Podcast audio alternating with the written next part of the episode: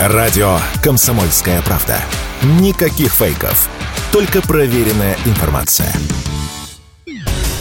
В России может вновь вырасти цена на соки и газировку. Об этом производители сообщили торговым сетям. В ближайшее время цены на этот товар могут вырасти на 10-20%. Эксперты связывают это с падением курса рубля и с акцизом на сахар. О грядущем изменении цен уже сообщили Сады Придонья и компания PepsiCo. Последние также планируют повысить цены на снеки в среднем на 15%.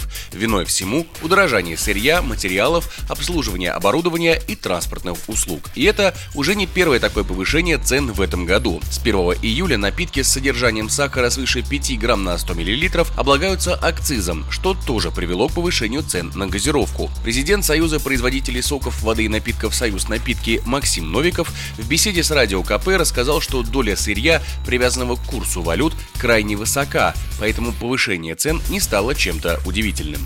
Здесь в любом случае нужно учитывать коммерческую политику самого производителя. Если ранее компенсации полученных издержек за ковидный постковидный период и период геополитической напряженности повышения цен не происходило, то оно может происходить сейчас с учетом балансировки рынка и запуска акцизного регулирования. Что касается соковой продукции, доля валютных компонентов может составлять до 80% себестоимости. В связи с чем при такой серьезной просадке курса рубля относительно иностранных валют растет входящая себестоимость выпускаемой продукции, что в течение определенного времени будет неминуемо транслироваться на пол. Однако производители всегда стараются этот процесс максимально растягивать в связи с тем, что у нас спрос крайне эластичен и сильно зависит от ценового фактора.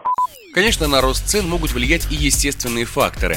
Так, например, мир может остаться без апельсинового сока из-за неурожая цитрусов в Бразилии, являющейся крупнейшим поставщиком. С низким урожаем столкнулись также в США, Мексике и Испании. Это может привести к резкому росту цен на апельсиновый сок или даже его отсутствию на прилавках. Однако некоторые эксперты уверены, что в повышении цен на соки и газировку в России виновато банальное желание компенсировать убытки и получить побольше прибыли.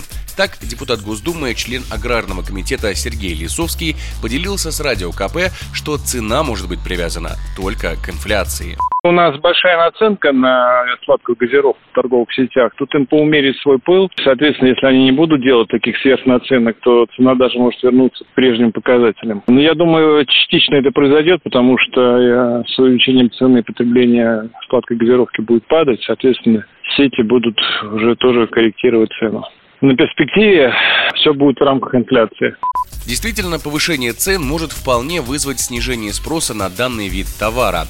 Так, в период с ноября 2021 по ноябрь 2022 года объем продаж газированных напитков без сахара снизился почти на 10%. Продажа всех газированных напитков за этот период снизилась почти на 2%, а рост цен на соки и газировку может добавить этой статистике процентов. Егор Волгин, Радио КП.